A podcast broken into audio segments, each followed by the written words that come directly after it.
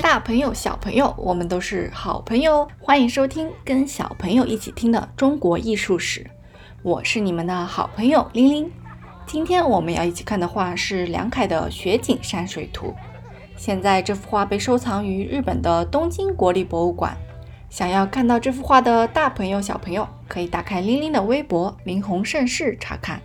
当然，最最最最推荐的还是搜索“易国宝”，小写字母的“易”加汉字的“国宝”，到日本的易国宝网站找到梁凯的《雪景山水图》，边看边收听哦。让我们先打开全图，看看大概画了些什么吧。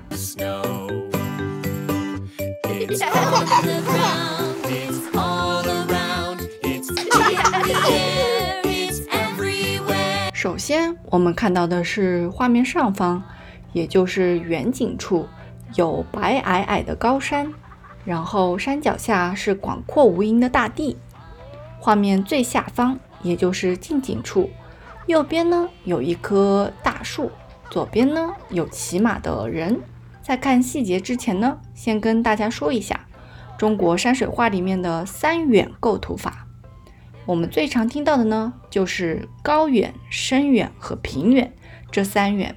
简单来说呢，高远呢就是这个山呀，看上去很高很高；深远呢就是山的后面还有山；平远呢就是山脚下的地面，虽然只画了一点点，但是看上去山脚与我们相距了很远很远，是不是有点抽象难懂呢？别着急，在下面的内容里呢，玲玲还会在具体细节中慢慢解释这三远的意思。我们先从画面下方的近景处开始看吧。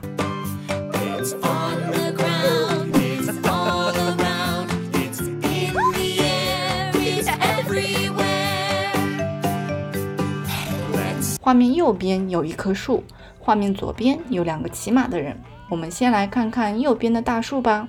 仔细看看这棵树跟我们平常看到的树有什么不同呢？这棵树看上去是不是像挂了很多很多雪的样子呢？这是怎么画的呢？我们来放大看看树枝。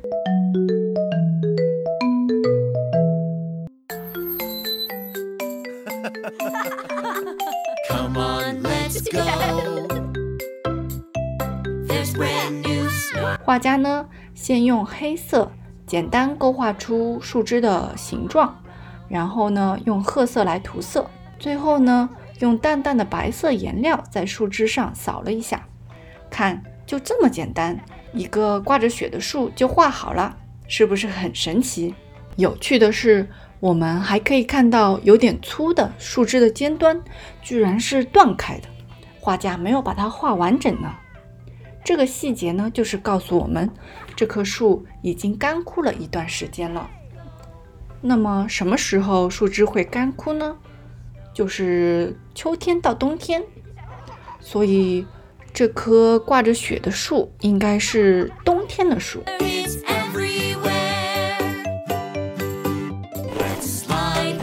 那么我们再来看看左边那两个骑马的人吧。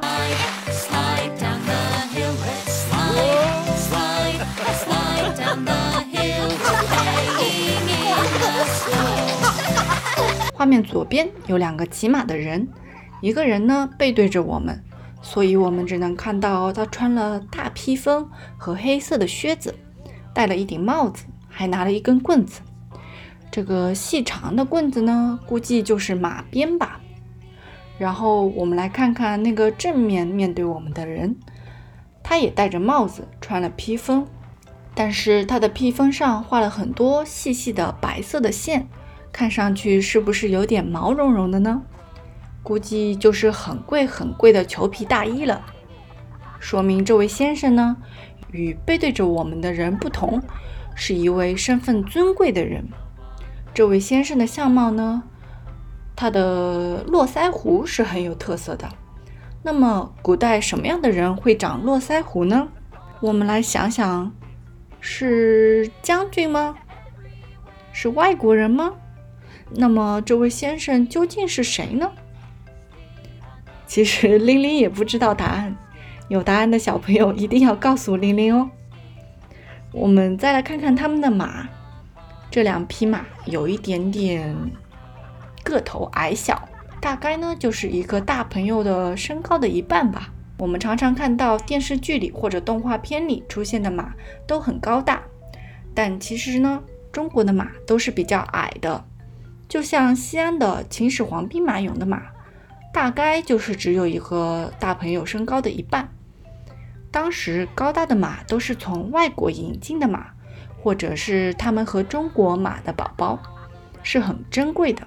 那么骑着这种马的人会是什么身份的人呢？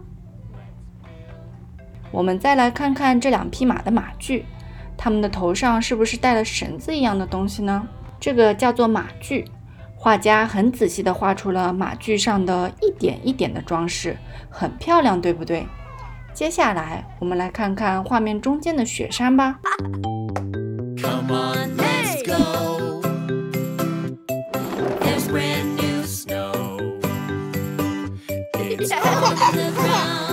小朋友，如果你要画雪山，你会怎么画呢？雪是白色的，要怎么样才能在白色的纸头上画出雪山呢？我们来看看这位画家是怎么做到的呢？他呀，用了黑色的背景来衬托出白色的雪山。这样做，我们一下子就能看明白啊，这是一座雪山呀，是不是很妙？我们在网上看看它的山间和山后画了些什么吧。On the ground is all around，it's in the air is everywhere 雪山和雪山的中间，画家画了一个建筑。你们有没有看见？就在山和山的中间，这个建筑物是一户人家的房子呢，还是一个城门呢？这个建筑物跟山下骑马的两个人有什么关系呢？快发挥你的想象，说一说吧。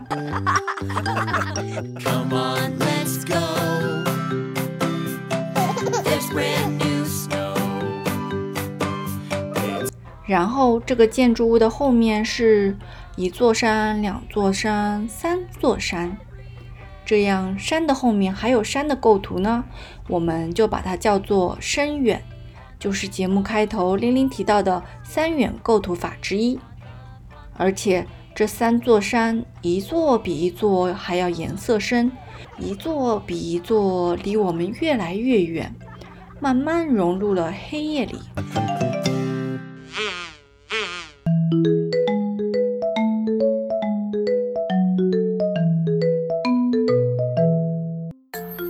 说到黑夜，有没有小朋友很害怕夜晚呢？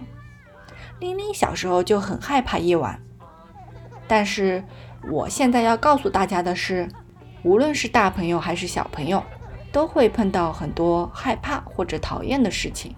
那种害怕或者讨厌的感觉呢，很大一部分来自于我们对于那些事情的不了解。我们都会害怕未知的东西，这是很正常的情绪。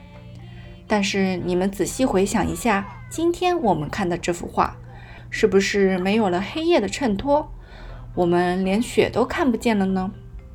所以说，黑夜不一定绝对是可怕的，对不对？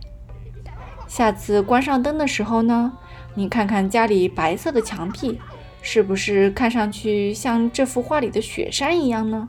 这样想，你是不是就不会那么害怕了呢？